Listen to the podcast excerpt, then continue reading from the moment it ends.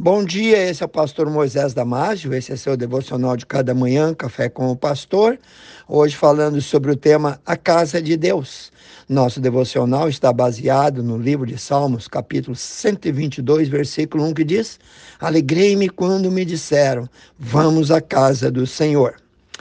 Vivemos hoje na era da irreverência, onde os valores estão sendo distorcidos tempos em que tudo pode ser questionado, achincalhado, escarnecido, há uma urgente necessidade de resgatarmos os valores antigos, valores de respeito, de reverência. Reverência significa respeito ao pastor, ao templo, à hora do culto, às coisas bíblicas, às coisas sagradas. Ter sempre também respeito devido aos obreiros que trabalham na obra. Repetidas vezes a casa de Deus é desonrada, maculada pelos pais que permitem ou toleram seus filhos brincar, correr de uma parte para outra na igreja, conversar e manifestar o seu mau gênio. A casa de Deus é o lugar onde devemos adorar a Deus na beleza da sua santidade. É o lugar que deve ser santo e onde deve reinar calma, onde deve haver perfeita ordem, mas infelizmente esse lugar chamado na Bíblia de santo é muitas vezes transformado num parquinho de diversões.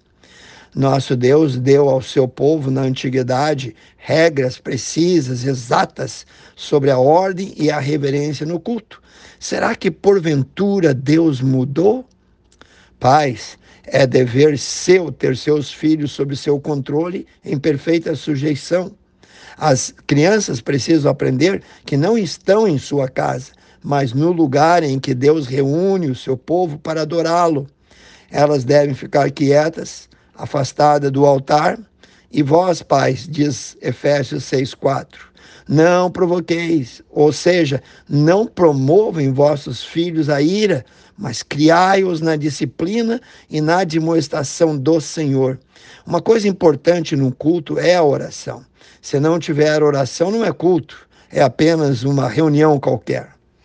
Jesus disse em Mateus 21, 13: A minha casa será chamada casa de oração. Não se conversa quando alguém estiver orando ou o pastor pregando. Respeite. Também não se entra no santuário durante a oração. Respeite. Espere terminar, depois entre. O profeta Abacuque disse no capítulo 2, versículo 20: O Senhor, porém, está no seu santo templo.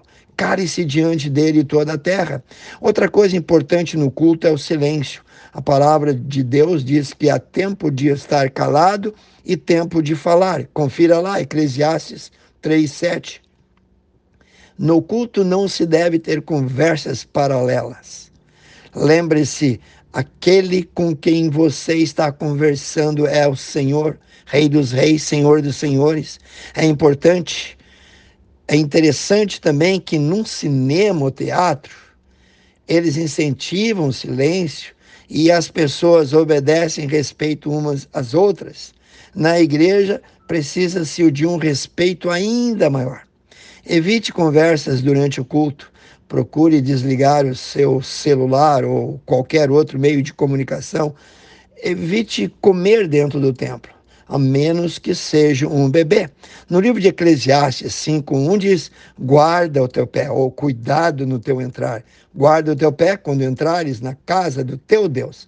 Em João capítulo 2, 13 a 16 está escrito assim: Estava próximo a Páscoa dos judeus e Jesus subiu a Jerusalém e achou no templo os que vendiam bois, ovelhas, pombos, os cambistas assentados estavam lá.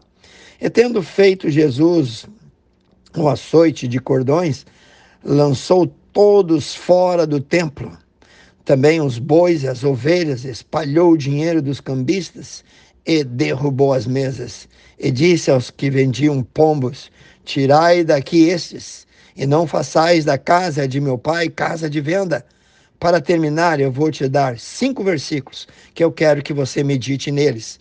Salmos 27, 4 e 5 diz: Uma coisa pedi ao Senhor, disse o salmista, e buscarei que eu possa morar na casa do Senhor todos os dias da minha vida, para contemplar a formosura do Senhor e inquirir, ou seja, indagar, investigar, aprender inquirir no seu santo templo.